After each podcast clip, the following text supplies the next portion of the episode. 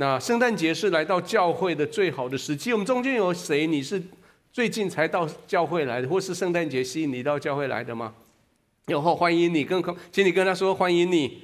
跟他欢迎你，各位，如果你喜欢圣诞的气氛的时候，你就必须来教会，因为教会就是充满圣诞气氛。但是你来到教会的圣诞气氛里面，你必须要去知道圣诞节的主角是谁，而且你必须知道圣诞节整个背后的故事是什么。不要再犯了我们常犯的的的一些小错误。你比如说，比如说端午节的时候，我们都吃粽子，对不对？可是端午节多少人去研究屈原呐？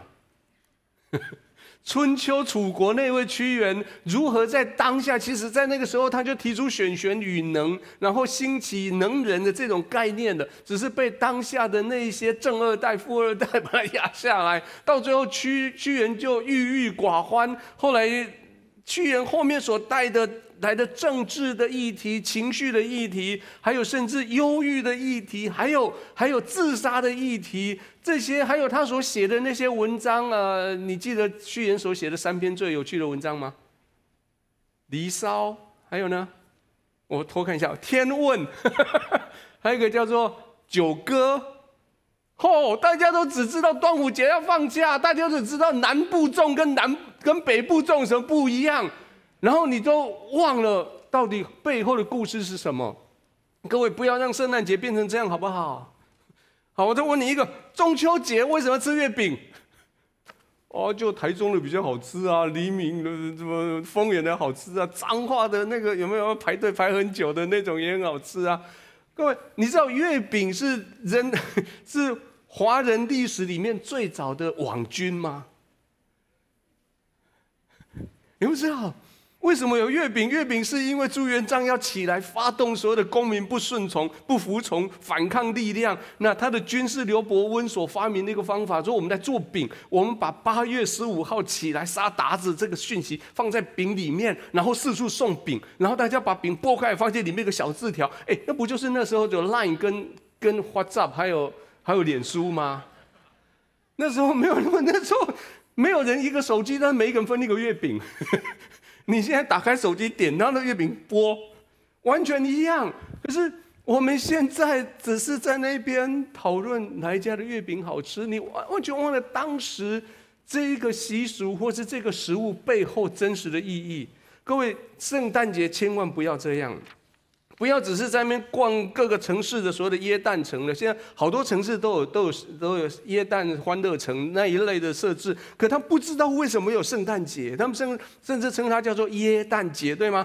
你你总不能只是吃粽子跟吃月饼一样，你只考虑好不好吃，你不知道为什么要吃。各位，这就是为什么在几年以前，我们的教育开始做个改革，叫做一零八课纲，你听过？我相信有很多父母亲被他搞得很很头痛，对不对？事实上，一零八课纲的改变是一个好东西，就是我们要教这些孩子开始有所谓的素养。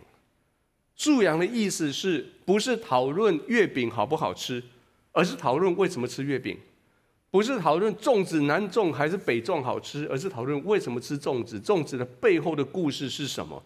我知道没有关系，过去我们受教育的时候没有说学这个没有问题，我们慢慢我们开始来学。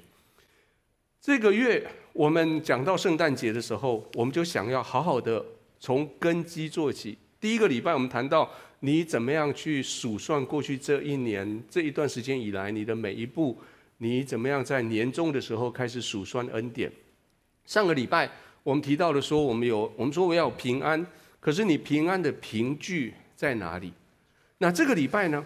这个礼拜我们点起待降节的爱的蜡烛的时候。我我想要告诉你，我接着有个蜡烛我要告诉你，如果有人问你，你去教会圣诞节是什么？圣诞节到底它真正意义是什么？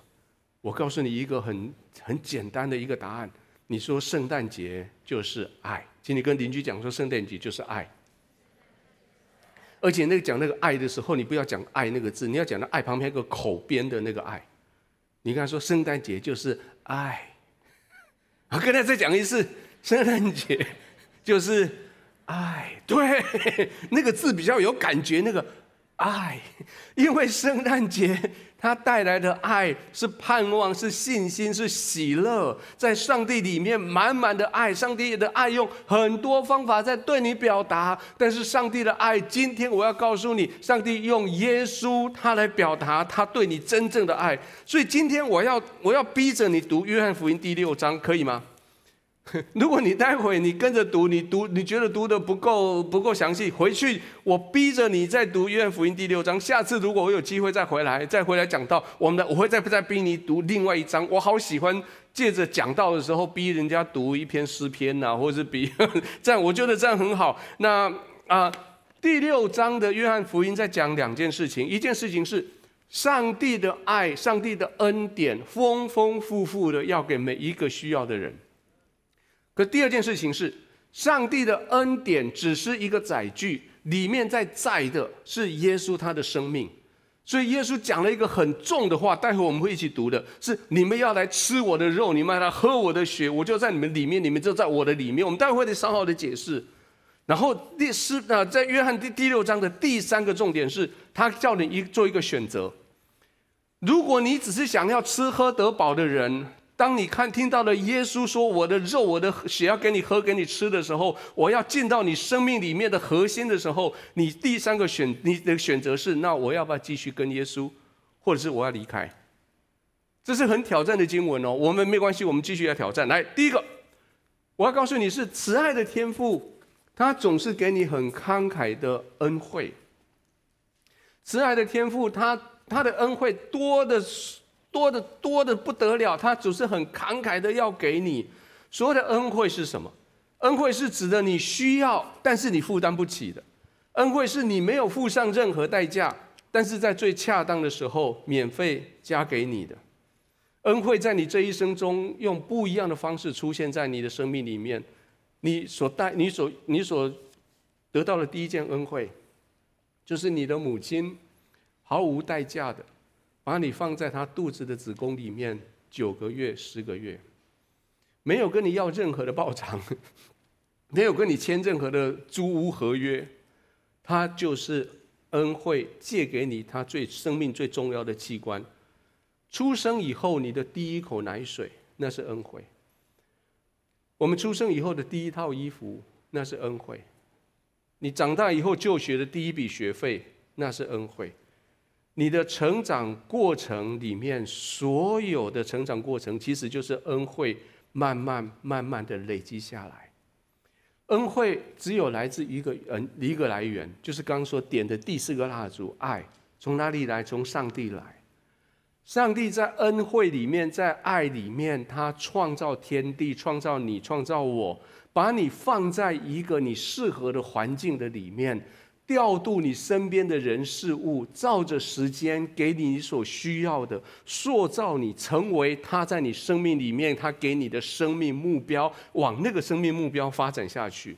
耶稣、上帝他在每一个你生命的过程里面，他参与在那里面，每一个时刻，他调度来这些资源来供应你，来使得你可以往你生命的目标前进。等到你遇到一个特别困难出现的时候，他就伸出恩惠的手，给你特别的恩惠加在你身上。也许是在一个灾难中间帮助你，也许是在一个缺乏中间帮助你，也许是在一个困惑里面给你一个方向，带领你继续回到你的生命的主题上面，继续往前走。这个叫做恩惠。所以慈爱的天赋，他在你一生中间，不管你认不认识他。事实上，如果你仔细的想回来，第一个礼拜我们谈到的我的生命的每一步，其实你生命每一步，神都给你恩惠。我说我们要开始读约翰第六章，约翰第六章一开始就是一个极大的恩惠，而且是用神迹的方式出现的一个恩惠。这个恩惠是一个很慷慨的，肚腹得宝足的，有五千个人加上他们的妻子儿女，估计大概有一万一万两千个人。在太阳西下的时候，在旷野的地方，在没有食物供应的地方，在买不到那么多便当的地方，经历了耶稣用五五个饼两条鱼把他们给喂饱的神迹。那这个肚腹得满足的恩惠，是在约翰第六章的开始。我们来读后来这个故事的结局。我们一起读来，他们吃饱了，耶稣对门徒说：“把剩下的零碎收拾起来，免得有糟蹋的。他们便将那五个大麦饼的零碎，就是众人吃了剩下的，收拾起来，装满了十二个篮子。众人看见耶稣所行的神迹，就说：“这真是那要到世间来的先知。”这个恩惠提醒众人说：“是的，我们记得祖先告诉我们，会一个先知来，会给我们特别的恩惠，就是他。”各位，天父把你放在你现在的处境的里面，他不会叫你肚子饿。他也不会任凭你孤立无援，各位，这是基本盘，这是天父给每一个人恩惠、生命恩惠的基本盘。一直到今天，你可以，你可以坐在这个会场，你可以在各个分播点，在媒体之前听着我讲话，这是神给你的恩惠。所以耶稣他这么讲，他说：“你不要不要担心上帝有没有给你恩惠。”因为你比天上飞鸟、比路边的那些花宝贝多了。我们看耶稣怎么说？好，我们一起读来，请。所以我告诉你们，不要为生命忧虑，吃什么，喝什么；为身体忧虑，穿什么。生命不胜于饮食吗？身体不胜于衣裳吗？你们看那天上的飞鸟，也不种，也不收，也不收，积蓄在仓里。你们的天父尚且养活它，你们不比飞鸟贵重得多吗？在当下，耶稣讲这个故事的时候，你如果你去看路加，你去看马太，那群人听耶稣讲话，这一群人其实当时是肚子是饿着的。耶稣告诉他们说：“不要为生命忧虑，吃什么喝什么，因为你就是当下没东西吃，没有没有衣服穿，不要忧虑，上帝会供应给你们。”这段经文如果从二十一世纪的台湾、台中、彰中彰化、台湾来读起来的话，我对这个经文有个不一样的解释是。不要忧虑吃什么喝什么，并不是说没有东西吃，而是你看到满桌的时候，你说我要吃什么？你你今天早上是这样吗？你昨天晚上是那样吗？你今天早上出门的时候，把柜子打开，满柜的衣服，哎呀，我要穿什么？就在讲的是你的选择。连你做什么选择，这都是基本盘，这是上帝的恩惠。上帝说：“不用担心吃什么，不用担心穿什么，你们的身体比飞鸟贵重更多了。”所以第一个恩惠，你在你的生命的需要上，上帝给你。然后呢，那天晚上这个事情完了以后，圣经说这完了以后，到了晚上发生一件事情。我们继续来读晚上发生什么事情。来，请。到了晚上，他的门徒下海边去，上了船。要过海往加百农去，天已经黑了，耶稣还没有来到他们那里，忽然狂风大作，海就翻腾起来。那天晚上，他们经历了天赋的基本盘，使他们吃饱喝足的的基本盘之后，他们遇到了困难。生命会遇到困难，遇到困难的时候，上上帝给你外加的恩惠，给你更多的恩惠。发生什么事情？那天晚上狂风大作，海就翻腾起来。我们接下来这个经文分成两段来读。我们看十九节，接着十九节，我们看门徒他做了什么事。我们一起读前面那半段。他说：“门徒摇櫓，约行了十里多路。”等一下，风浪来的时候，我们用原来的经验，用原来的能力，用原来我们所有的资源，我们要解决风浪的问题。所以这个门徒在前面这十里多路的时候，他们也许调整那个风帆的方向，也许调整桨，也许调整櫓，櫓子是后面那一个那个长杆子。他们调整，他们努力的用他们做一个渔夫的这些能力，想要在这些超这些自然的环境里面，对他们不努不友善的环境里面，想要找到一条出路。各位，你遇到过这样这样问题吗？你遇到困难？你总不能遇到困难就说上帝要帮助我，我不想做了，我我躺着，你跟我搭。不，上帝，你遇到困难的时候，上帝说用你所有的你目前的资源开始放进去，你开始努力，你自己努力看看，然后越来越无越无力，你原来的资源、原来的经验、原来的力气都用上了，可是不够，你被陷在困境里面不够的时候，上帝做什么？上帝说好，我给你额外的恩惠，所以上帝就介入了。他们看见，我们继继续读。他们看见耶稣在海面上走，渐渐进了船，他们就害怕。耶稣对他们说：“是我，不要怕。”门徒就喜欢接他上船，船立时到了他们所要去的地方。就在他们在那翻腾，快要翻快要翻船，快要入水，快要淹死的时候，他们发现有一个人在海面上面走。嘿，本来不是很怕的，看到这个更怕，对吗？而且我相信耶稣喜欢穿比较浅色的衣服。你都惊到要死啊！然后忽然之间有一个人在海上这样走。马太跟马可这两个人在记载的时候比较有趣。马，你知道马太是在十二门徒里面的吗？马可其实是彼得告诉他，他写下来的。他们在马太十四章跟马可第六章讲到这个故事的时候，他们加了一句话，众人就喊出来说：“鬼呀，是鬼！耶稣走来的是鬼，因为太超自然的，太太不可置信了。人对于超自然不可置信，只有一个回应：哎，鬼！梦神哎，台语叫做梦神，我不知道翻译的怎么翻译梦神哎。”就是 而且讲都得拉萨呗，对吧？就是你看到他说这个超过我的想象了啊！约翰是个神学家，所以约翰写的比较冷静一点。约翰并没有把这个写下去，就只是说他们很害怕。那这些的害怕里面，各位，我们我们在自然界的人，当我们遇到困难的时候，我们当然先想要用自然界的方法来处理问题。因为上帝给你恩惠，给你方法。可是当到了一个程度，你的方法没有用，天赋开始超自然介入的时候，其实我们会害怕，那是很自然的。因为发生在我眼前的事情超乎我理智的界限，竟然有人在海面上面走，而且越走越近。自然界的风雨我可以理解，因为加利利海本来常常有这些，因为它是有落山风等等那些，我可以理解。遇到风雨，我们这些长久已经在海上讨生活的渔夫，我们有办法控我们的船，这个我可以理解。但是有人在水面上走，这个事情超过我的想象。其实耶稣听到他们在那边害怕，耶稣也没有给他们太多的解释。耶稣给他们的解释，其实引起他们另外一个想法，就是。在摩西在出埃及记第三章，当摩西遇到神的时候，那他看到了荆棘在着火，然后荆棘没有烧毁，然后他知道他遇到上帝了。摩西问了神一一个一个很勇敢的问题，他问神说：“你是谁？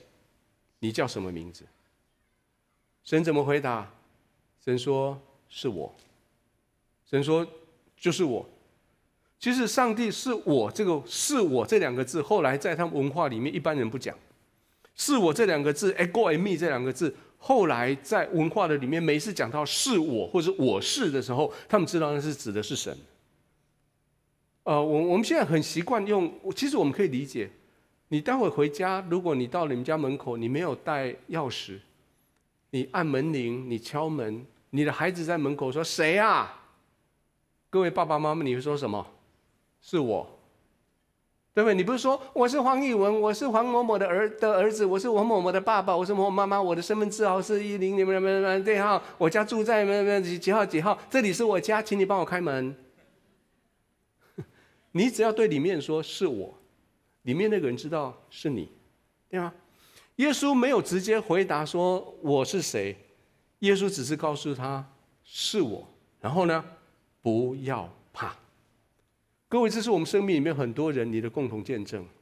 也许你正在经历这一些，也许你正在经历一个风浪，可是神走近你，告诉你说：“是我，你不要怕。”也许你的疾病、你的经济、你的人际关系、你的工作、你的婚姻，你在暴风中，你努力很久了，但是就没有好的下场。你目前还在挣扎中。你你跟神说：“上帝啊，我我需要你帮助我。”然后上帝出现在你眼前，跟你说：“是我。”你不要怕，过去神给你很多的恩惠，今天你遇到困难的时候，神跟你说是我，你不要怕，我给你特别的恩惠。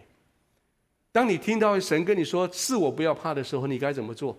看门徒怎么做，门徒他们就很喜欢的接上接他上船，他走到还耶稣走到了海边，还走到了船边，耶门徒把他们接上来。接着这句话，我读了老半天，我越读越神奇。我们读最后那一行是，他说：“船立时到了他们所要去的地方。你看英文叫做 immediately，意思是中间有没有差隔？没有。我在猜，这里有可能是我们长久以来忽略掉了另外一个神迹。耶稣上了他的船，然后那个船到了岸边。如果是这样的话，哇哦！各位，今天你正在正在为你的事情在那边忙，然后你在那边喊喊喊救命，你看到神开始有一些作为，你开始害怕。然后神跟你说：“是我，不要怕。”你就邀请神，你邀请耶稣上到你的船上来，你就邀请耶稣进到你的状况来，进到你的经济里面来，进到你的婚姻关、你的事情里面来，进到你的人际关系的困扰里面来。然后你可以问神一件事情：说，上帝啊，我们该怎么做？上帝啊，你上到我这艘船上来了，你可你知道我的情境的。上帝啊，接着你要做什么？你把你的主权，把那艘船交给神，他让他用特殊的恩惠加在你的船上，然后船立时到了他们所要去的地方。当后来众人看到了他耶稣所行的这些神迹的时候，呃，其实像前面不管是前面的啊、呃、五饼二鱼被呃可以吃饱这些事情。众人开始有一个回应，众人说：“哦，这个就是我们要的，不是吗？哦，这是我们要的，而且我们期待的先知就做这件事情。来，我们来做一件事情，就是我们好喜欢这种恩惠，让我们永远的拥有这个恩惠。所以啊，六章十五节一起读来，他说：耶稣既知道众人要来强逼他做王。”就独自又退到山上去了。众人说：“就是要这样，我们来组一个国家，我们来反反反罗复以色列。”耶稣说：“No，你们不要只看到我表面给你们这些恩惠，你们还没有看到我来到地上真的要祝福你的是什么。”你还没有看到我带来的祝福如何超过你的想象，各位弟兄姐妹，你对上帝的想象不要停止于你那笔钱忽然间出现在你户口里面可以付钱，不要停止于你的丈夫、你妻子忽然间跟你的态度变好，不要停止于你的儿子忽然间、女儿忽然间变得听话，不要停止于你的疾病忽然间得医治，这些都很好，但是耶稣告诉你说，我要给你的是更好的。你要加薪，你要发财，你要升官，你要健康，你要有车有房，你要有男朋友，你要女朋友，你要有婚姻，你的孩子要有结婚，结婚你要生小孩，这些都 OK。但是神要给你的比这个更多，请你跟邻居说，神要给你的比这个更多。神要给你的是什么？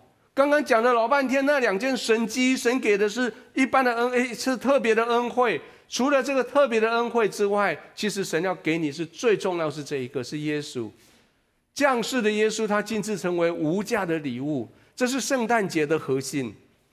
各位不要误会，我们以为圣诞节是上帝开放许愿的时间。你会发现，越靠近圣诞节，你就越想许愿吗？然后我们的商人很会做，很会做生意哦。快到圣诞节之前，先来个一一一一的，对不对？光棍节对吗？其实光棍节一开始是说没有人对你好，你对自己好，对吧？所以一一双十一变成一个很大的 shopping 的的日期，然后到了十二，到了十二月的时候，嗯，十一一一，那我们再搞个一二一二。最近你有没有在一二一？我在一二月下了好多单，一二一二开始在买更多的东西，对你自己好一点。那在双十一跟双十二中间，还在加上现在加上一个美国人的假期。叫做叫做呃叫做感恩节，感恩节还好，感恩节的第二天叫做黑色星期五，黑色星期五就是把感恩节东西全部跳楼大拍卖，然后开始卖圣诞节的东西，哦，真的是疯狂，这些都是只是叫你说把礼物，然后很多人就在圣诞节的时候开始下礼物的期待，对吗？我也在我的桌上写了哈，这个圣诞节我会买给自己这个，买给那个，买给这个。然后期待十二月二十四号那个晚上，圣诞老人会把东西送来。事实上，圣诞老人送来之前，其实是经过那几个啊，好了，开玩笑。你知道台湾的圣诞老人是黑色的吗？而且是一只猫。好了，讲完了，好。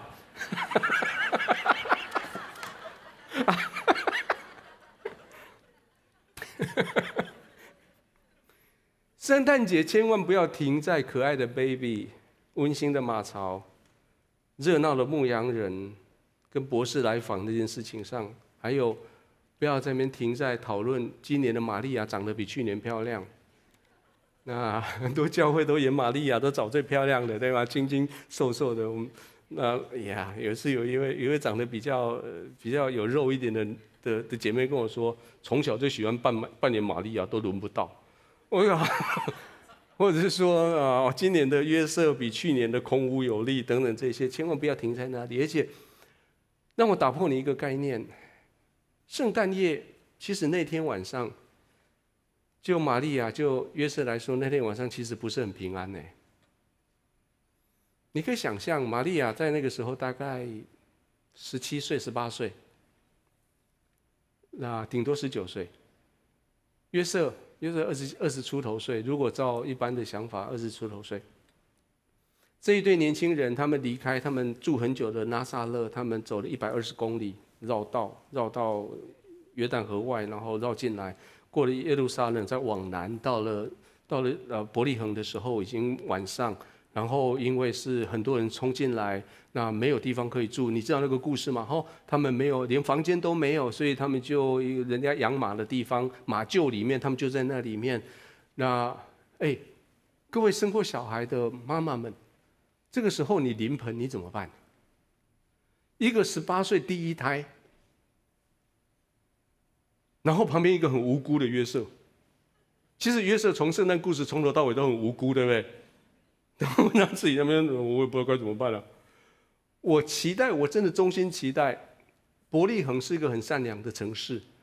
当客店的主人知道这一对夫妻在那边，小夫妻在那边，这个太太要临盆了，我期待他们旁边会有接生婆会过来帮助他们。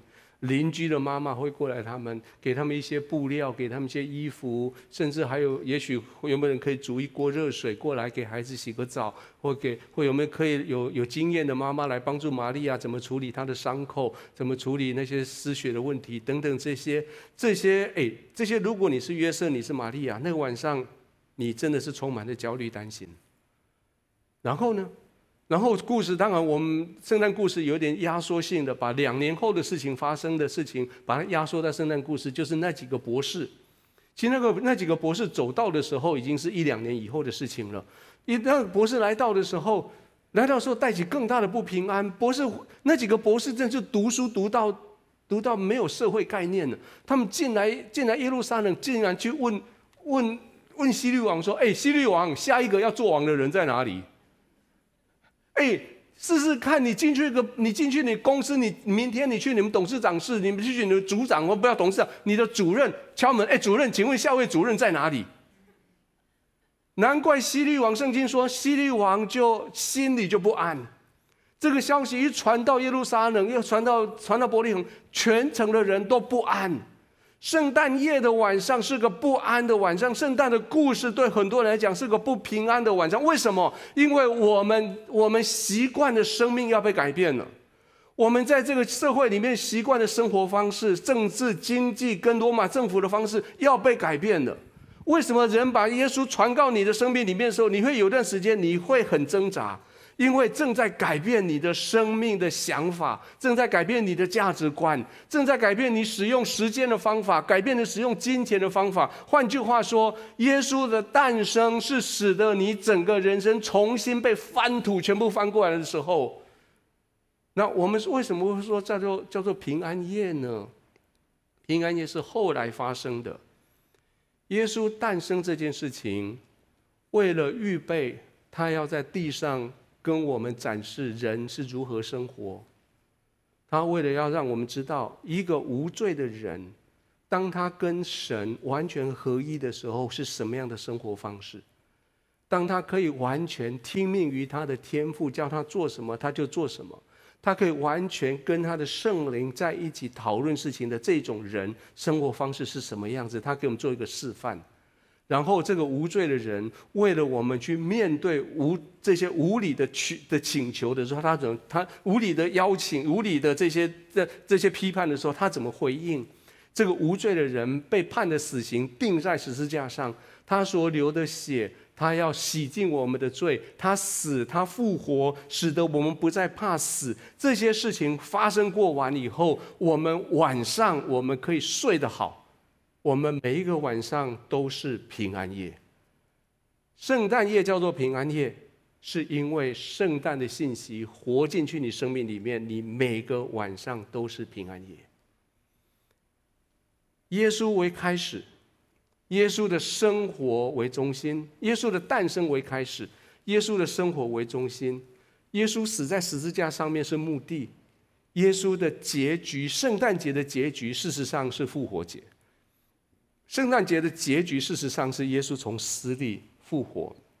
圣诞节最后要造成的结果是，那个永恒的神，他借着耶稣。让我每一个人知道神是谁，那个永恒的神借着耶稣来邀请你说：“我邀请你回到永恒来，与我永远同在。”各位，你想到这些，你心里面安定，你心里面感恩，你晚上睡得好，这个叫做圣诞节。耶稣要给你的比消灾解惑更多。耶稣要给你不是只有逢凶化吉、救苦救难。耶稣要给你的是他自己。我们来读接续很有趣的耶稣很直白的话语。接下来我我我给你一点提早的提醒。接下来这段很难哦，我们仔细听听看。我们起来读来。耶稣说：“我实实在在的告诉你们，那从天上来的粮不是摩西给你们的，乃是我父将天上来的粮真粮赐给你们。因为神的粮就是那从天上降下来的。”像生命给世界的，他们说：“主啊，常将这粮赐给我们。”耶稣说：“我就是生命的粮，到我这里来的必定不饿，信我的永远不可。”如果你手上有纸本圣经，或者家里这本圣经，你回去把它翻开来，在这个经文上面那几个字，把它涂黑，或者涂红，或者涂什么，叫做“我实实在在的告诉你们”。这个实实在在这几个字，这个几个字很有趣。这个字其实我们平常都在讲，这个字叫做“阿门”。实在这两个字叫做阿门，只有在约翰啊，阿门。耶稣他讲，他就说：“我阿门，告诉你们，意思说我诚心诚意的告诉你们，我真实的告诉你们。”当耶稣讲到阿门，告诉你的时候，他在讲很很严肃的事情了。在整整本的在在呃福音书里面讲了八十几次、八十一次、八十二次，我阿门告诉你们。但是只有在约翰里面用了二十五次，用双叠的字，就是我阿门阿门告诉你们，更加强化。你记得我刚刚说约翰是一个神学家吗？神学家在这里强调说，耶稣说我阿门阿门告诉你们，我从天上来的，我阿门阿门告诉你说我是我是生命的粮。各位妈妈，今天回去以后，如果你要跟你的孩子讲很严肃的话，请你学这个语这个这个语顺，叫做我阿门阿门告诉你，鞋子在三点二十五分前给我收好。跟你先生说：“我阿门，阿门，告诉你，袜子回来不要乱丢。阿门，阿门，就是我实实在在的跟你讲，在我们待会会读到好几次。当你读到阿门，阿门的时候，你读到实在实在的时候，哦，你眼睛要睁亮，你知道耶稣要讲真实的事情了。在旧约的时代，我们换到他的背景，在旧约的时候，我很羡慕以色列人的一个经验是，他们每天早上到了旷野，他们可以在地上。”捡那他们的一天的食物，还记得那东西叫什么吗？玛纳，你知道玛纳什么意思吗？玛纳就说什么？就是这一群人来到旷野，来到地上，长出一个像呃像像我我这不知道怎么形容那个白色的东西，然后大家围在那边说啊玛纳，然后后面围过来，什么事情啊玛纳？那什么啊？他说对啊玛纳，后来他们就称呼那个东西叫玛纳。就是他们不知道他们领受恩典是什么，但是他们每一天领受恩典。耶稣告诉他们说：“不要羡慕他们，那些食物只是一个一个一个影子而已。”他说：“要羡慕你们要的是从上帝而来的这个粮。”而这一群人竟然说：“主啊，把这个粮赐给我们。”耶稣还讲那句话说：“我就是，我就是那个生命的粮。”在过去旧约时代，你们所看到的不知道什么的门啊，就是我；过去你们每一天，上帝赐给你们每一天你们吃得饱的那个东西，事实上是个影子。再指的是今天我的生命要给你们吃得饱。所以耶稣说：“来相信我，来靠近我，这个才是圣诞的核心。”所以四六章四十七节他又讲了一次。我们可以把实实在在改成阿门阿门吗？我们可以读读看吗？来，我阿门阿门的告诉你们：信的人有永生，我就是生命的粮。你们的祖宗在旷野吃过。玛纳还是死了，这是从天上降下来的粮，叫人吃了就不死。我是从天上降下来的生命的粮，人若吃我，这就必永远活着。我所要赐的粮，就是我的肉，为世人所赐的。各位，这是这个教会的核心。当然，这个教会我们很非常努力的把教会的氛围弄得非常温馨。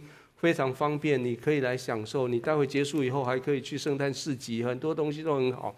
但是这个教会的核心是这样：这个耶稣要成为你生命的粮，这个耶稣的肉你要吃，他的血你要喝。这个耶稣进到你里面，你吃喝他的肉，吃喝他的血，你成为他的一部分，他成为你的一个部分。耶稣讲到这里，耶稣又继续说：“那这些犹太人听到了这些话，他们真的觉得很不容易懂。犹太人他们就说：‘这个人怎么可以把他的肉给我们吃呢？’耶稣说：‘我们再读，继续读。’耶稣说：‘记得把它改成阿门。’来，耶稣说：‘阿门，阿门。’告的告诉你们：你们若不吃人子的肉，不喝人子的血，就没有生命在你们里面。”吃我肉、喝我血的人就有永生，在末日我要叫他复活。如果你们来圣诞节的这节庆只是吃那些好吃的食物，买那些漂亮的饰品回家，你错失了圣诞节真正的意义。当然你要去买，你要去拜托拜托去支持他们。但是我是说，那个不是圣诞节的核心。耶稣接着讲更难的话，他说：“我的肉真是可吃的，我的血真是可喝的。”吃我肉、喝我血的人，在我里面，我也藏在他里面。永活的父怎样差我来，又因父活着，照样吃我肉的人也要因我活着。这就是从天上降下来的粮。吃这个粮的人永远活着，不像你们的祖宗吃过马拉还是死了。老实说，真的不容易懂。我我想你宁可来教会就吃吃喝喝吧，就逛逛 逛逛圣诞市集吧，然后说说笑话吧，然后就反正就这样很很快乐的聚集吧。请你跟旁边说，千万不要这样，千万不要这样，千万不要这样，要不然你你真的是浪费时间，你真的浪费时间。要耶稣给你比这个更好，而且如果你真的要漂亮的装饰，那我告诉你，我们的团队已经很努力的在做这些圣诞装饰，但是有更好的，对吗？外面的业界的也更好，我们的团队非常努力的呈现圣诞晚会的样式给你看，但是专业的有更好的，对吗？我们楼下的那些商摊，我们的这些弟兄姐妹，他们很努力的做那些好吃的东西，想要要提供给你做市集。到时候我告诉你，有没有比他们更好吃的？有。重点都不是这个，重点是什么？重点是耶稣要给你更好。请跟跟你邻居说，耶稣给你更好的。如果我因为我个人的关系，我讲不清楚，我祈求第三个，我祈求圣灵，我祈求圣灵智慧的圣灵引导你做永恒的选择。我真的祈求圣灵帮你做永恒的，带着你做永恒的选择。曾经有人问我 关于讲道的的方法论里面，有人问我说：“宇文哥，请你告诉我，你在台上讲道的时候，最重要的心态是什么？”我给他的回忆是是这样，说我必须假设，今天不管是坐在这个会场，或是在每个分波点，或是在媒体之前看着这个影片的人，今天他听到我讲话的这段时间，是他这一生中最后一次听到有人跟他说耶稣。不是说他完了以后生命会结束，不是。而是他在接下来这长漫漫长长的生命里面，几十年时间，或许他没有再有机会进到教会，或许他不会再转进来听这个 YouTube 频道，或许他的身边不再会有人跟他讲关于耶稣的事情。今天他在这个地方，在这个会场，在这个媒体之前，他是最后一次，只有这么一次听到关于耶稣的事情，最后机会的时候，我要怎么跟他说？各位，如果这是你，如果你在现场或在任何媒体之前，我要这样跟你说，我要跟你说是，耶稣在圣诞节的时候来到地上，耶稣为你活在地上，耶稣为你死在十字架上，耶稣为你被埋葬在坟墓里，耶稣为你从死里复活，耶稣为你成为一条道路，你可以借着他到永生神的怀里。这是这个教会，这是这个 YouTube 频道，这是我生命里面要跟你传讲的核心的信息。亲爱的朋友，我相信圣灵会引导你做永恒的选择，选择相信，因为我们真的需要圣灵帮助我们才能够做个选择，要不然的话，其他的选择太容易了。我们总是选择手摸得到的，对吗？我们选择口里面尝得到的。我们选择感觉感觉得到的，你看看当时那些百姓，当百姓他们明明耶稣在他们眼前行了这么多的神迹，做这么多事情，百姓选什么？百姓选继续有得吃有得喝。哎，我们刚刚说的五饼二鱼的神迹之后，就是在五饼二鱼之后，不是发生的那个呃，他们的他们在耶稣在水中行走这件事情。那我们看看后来发生什么事情。到了第二天，我们去我们读我们回去读那一段来。第二日，站在海边的众人知道那里没有别的船，只有一只小船，又知道耶稣没有同他的门徒上船，乃是门徒自己去的。然而有几只小船从提比利亚来，靠近主祝谢后分饼给人吃的地方。众人见耶稣和门徒不在那里，就上了船往加百农去找耶稣。既在那边找着了，就对他说：“拉比是几时到这里来的？”各位听起来好像他们被耶稣感动了，听起来好像这群人开始开始那个追星了，他们来寻找耶稣了。哦，耶稣不见了，我们赶快去找耶稣啊！找到以后，拉比，你怎么来这里来了？为什么都不告诉我们？我们找你找的好苦啊！就开始开始，然后耶稣知道他们的心态，不是表面上所看到的这个样子。所以耶稣就很直白的跟他们讲了另外一句“阿门，阿门”的话。我们来，我们读耶稣讲的什么？耶稣回答说：“我阿门，阿门的告诉你们，你们找我，并不是因为见了神迹，乃是因吃饼得饱。不要为那必坏的食物劳力，要为那存到永生的食物劳力，就是人子要赐给你们的，因为人子是父神所印证的。”耶稣并没有只是轻看他们吐敢堵破，然后跟他浇冷水这样而已。耶稣还给他们一条路。耶稣告诉他们说：“不要为会坏的食物劳力，要为永生的食物劳力。”各位，也许这是你第一次接触耶稣的时候的写照。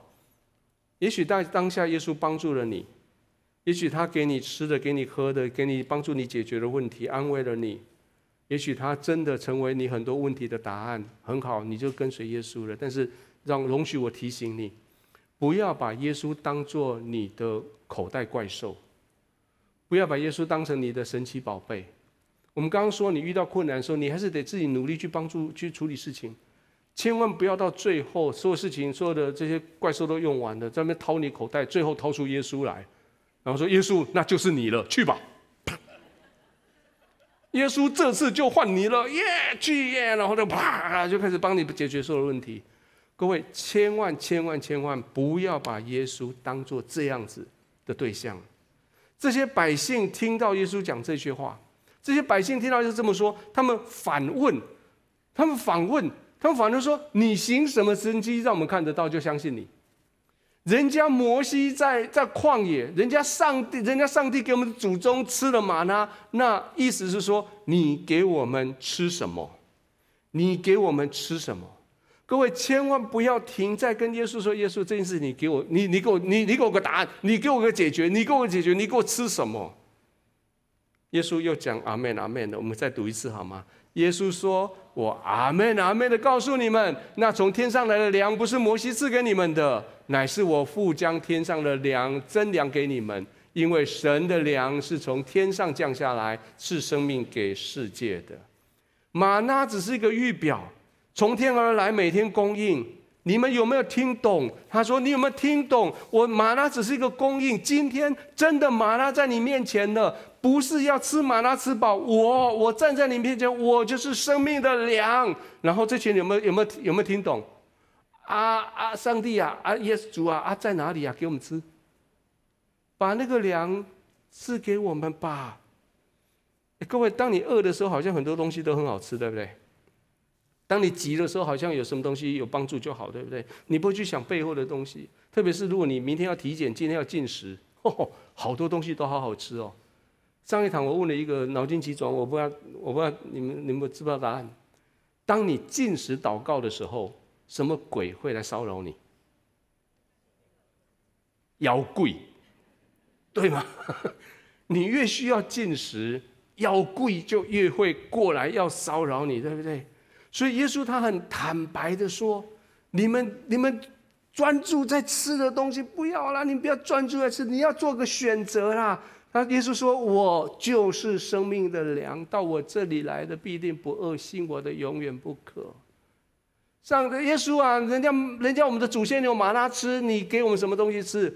我就是生命的粮，你永远不饿，永远不渴。耶稣说：“来来吃。”我，我阿门阿门，告诉你们，你们如果不吃我的肉，不喝我的血，就没有生命在你们里面。吃我的肉、喝我血的人就有永生，在末日我叫他复活。这句话这么一说出来，炸锅！这些人炸锅了。这些人开始讲什么？我们我们去读他们讲了什么炸锅的话？他说。那不是约瑟的儿子耶稣吗？他的父母我们岂不认得吗？他如今怎么说我是从天上降下来的呢？他是上一次本来跟有一个约好的门诊忘了去吗？他是该吃的药都没有吃吗？他是最近又发生什么事情吗？他怎么会这样吗？然后这群人就说，犹太人就彼此争论说，这个人怎么可以把他的肉给我们吃呢？他们还是在吃跟喝这个上面，这怎么可能呢？各位弟兄姐妹，你如果你的眼光只在上面，你会没有办法理解。所以他们做了一个决决定，很痛苦的决定，很哀伤的决定。我们一起读，他们门徒中间有些人听见了，就说这话甚难，谁能听呢？很难的东西。听不下去的东西，那他们就准，他们就就决定要要转台。从此，他们门徒中很多退去的，不再和他同行。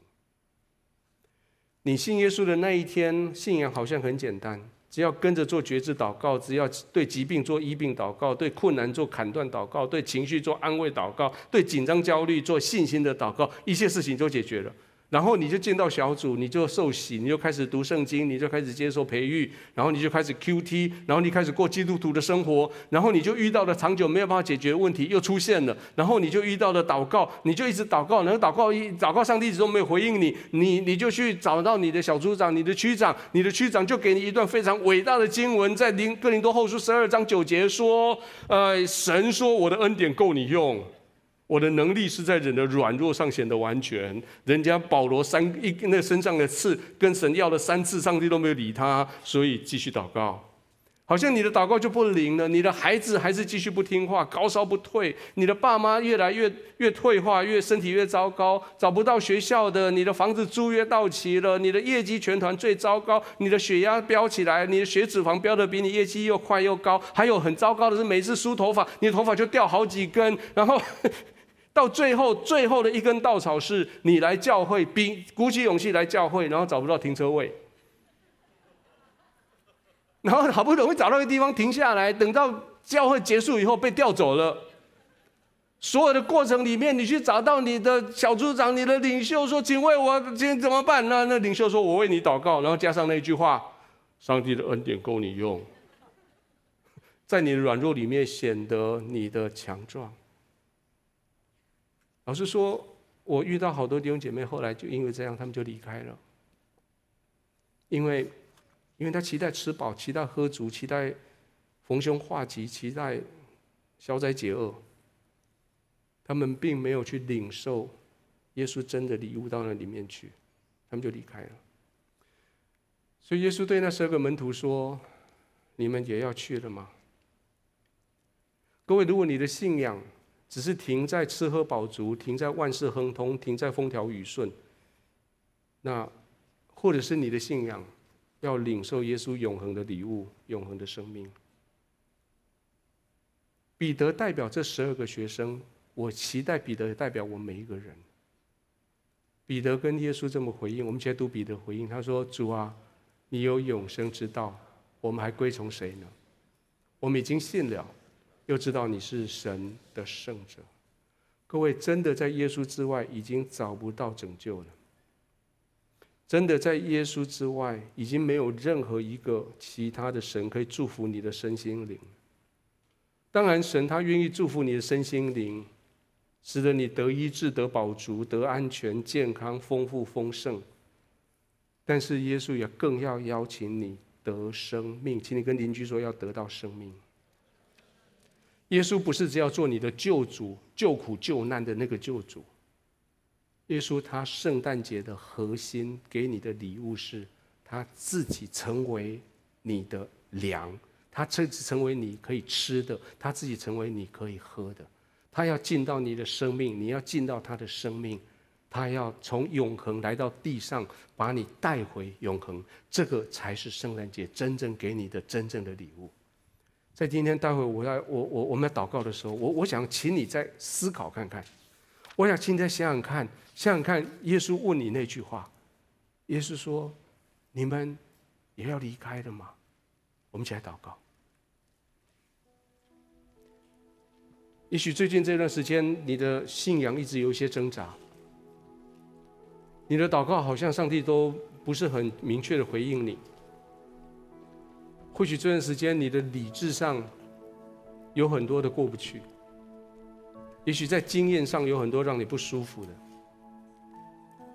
或许你的道路，或许你的想法跟神给你的道路跟那想法不是一定那么的契合。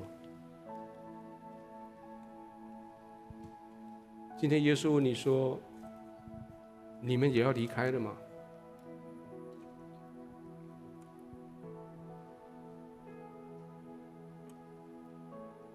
彼得跟主说：“主啊，你有永生之道，我们还归从谁呢？”今天我想邀请你做一个勇敢的行动。我们中间有没有哪一位？你说：“虽然我遇到事情真的很不如意。”但是我不愿意离开，我要继续跟随，因为主耶稣有永生之道，我已经没有其他人可以随了。如果这是你，我邀请你从座位上站起来，好吗？就算我的四周围，我所求的，我所要的，我的理想，我期待的都没有发生，我要的礼物没有给我，但是。我就是不离开，我就是要跟随。就算我的疾病还在我的生命里，就算我的经济压力还在我的肩膀上，就算我的孩子还是每天还还是每天那么的焦虑，就算我的夫妻关系很多事情还没有解决，就算我的生意还有好多东西的环节没有打散，就算我的四周围、我的社区还有好多的纠结，但是主啊，我不离开，我就是跟随你，因为你有永生之道。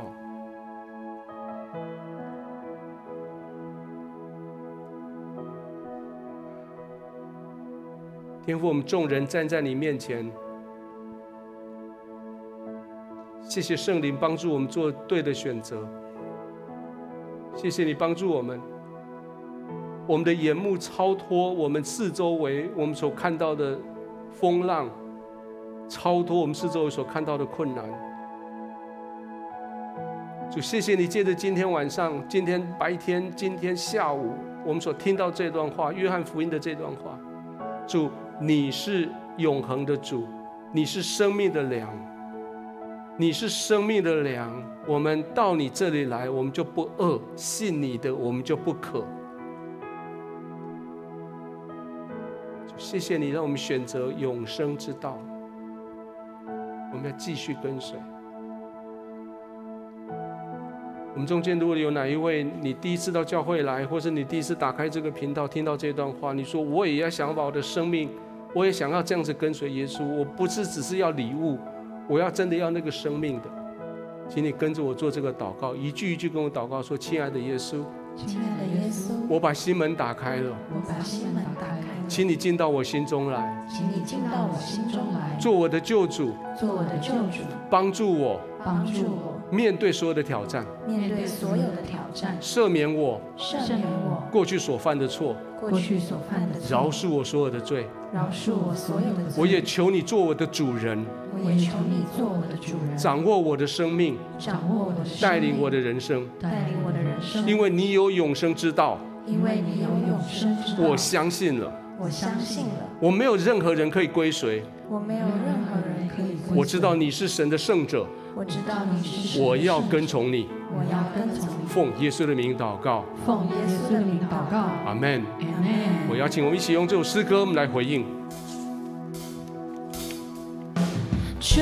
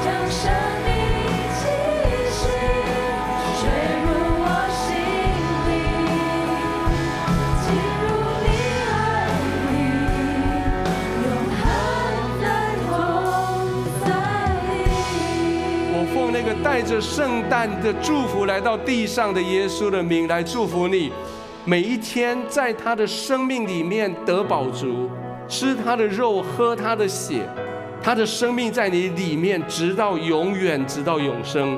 奉耶稣的名祷告，阿门。拍手将荣耀的的掌声归给神。